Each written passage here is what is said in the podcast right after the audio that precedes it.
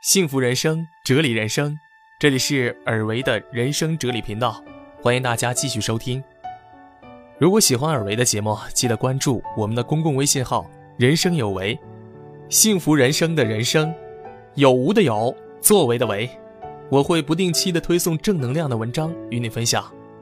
当然，也可以加入尔维的私人微信：幺八六四幺六二五三零零，正能量的伙伴们都在这儿。最近看到诗词天地上面有一篇文章，题目叫做《高级的善良是学会共情》。共情这个词是接触过心理学的朋友们都了解的一个词。那这篇文章到底讲的是什么呢？本期节目尔维分享给大家。善良是一个人高贵的品质。所谓爱出者爱返，福往者福还。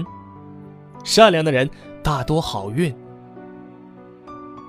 但也有不少人说过度的善良会毁掉我们。他们说的都挺有道理的。大概只有会共情的人，才能把握好善良的尺度，才能用合适的方式与人为善。高级的善良，一定要学会共情。有一本书，大家可能耳熟能详，叫做《天才在左，疯子在右》。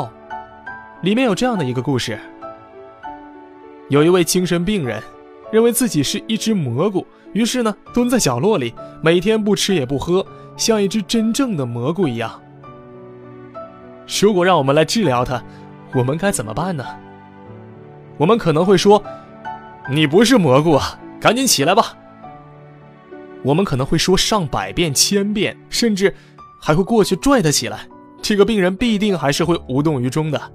一动不动的做自己的蘑菇。真正的心理医生是这样做的，他也撑了一把伞，蹲坐在了病人的旁边。病人很奇怪的问：“嗯，你是谁呀？”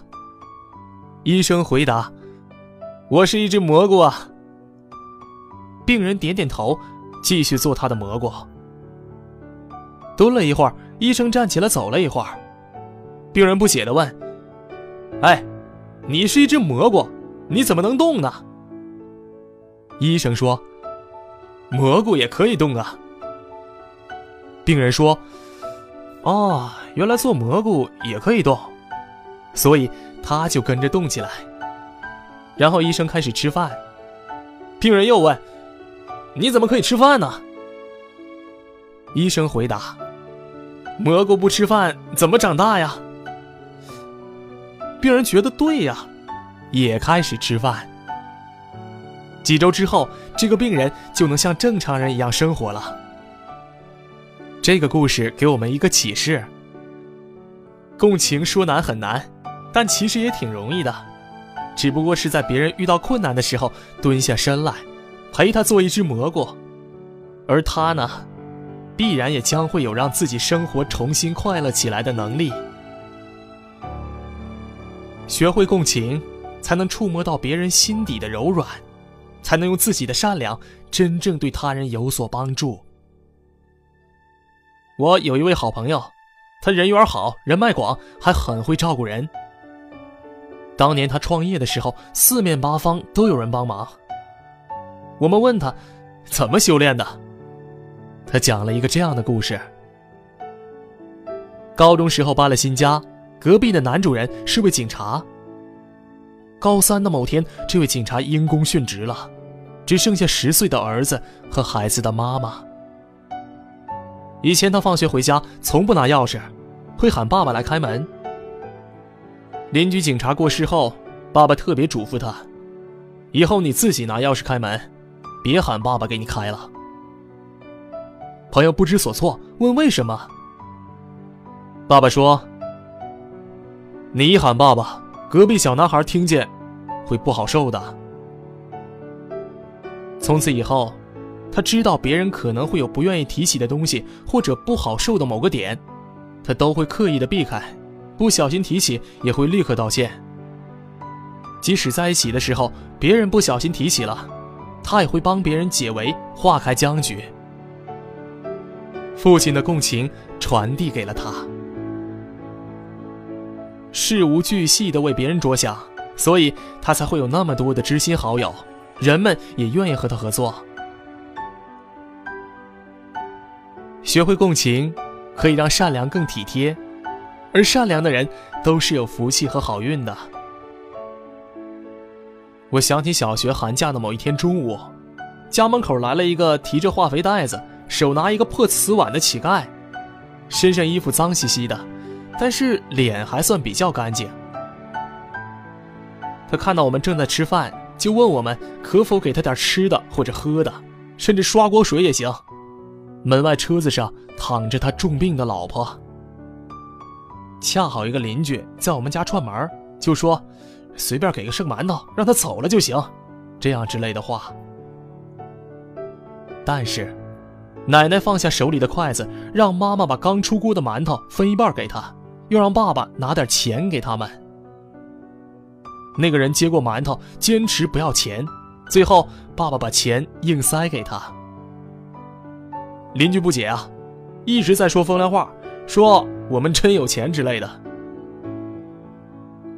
奶奶叹了一口气，说：“她为了养活爸爸和姑姑几个孩子，当年也跟人讨过饭。那个时候是饥荒，树皮都被人吃了。过年的时候能吃上芋头叶子就不错了。”奶奶说：“给她印象最深的就是一家人给了她一个玉米面的窝窝头。这件事情给当时年幼的我造成了很大的冲击。”铭记了一生。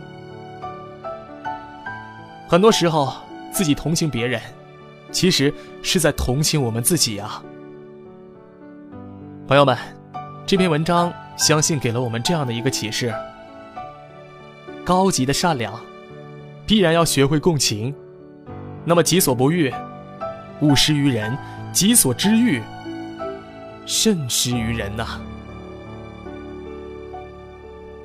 所有的听友朋友们，如果觉得本篇文章对你来说还有一定帮助的话，记得评论、转发，并且给我一个赞，好吗？让更多的人体会到汲取知识的乐趣，你我共勉吧。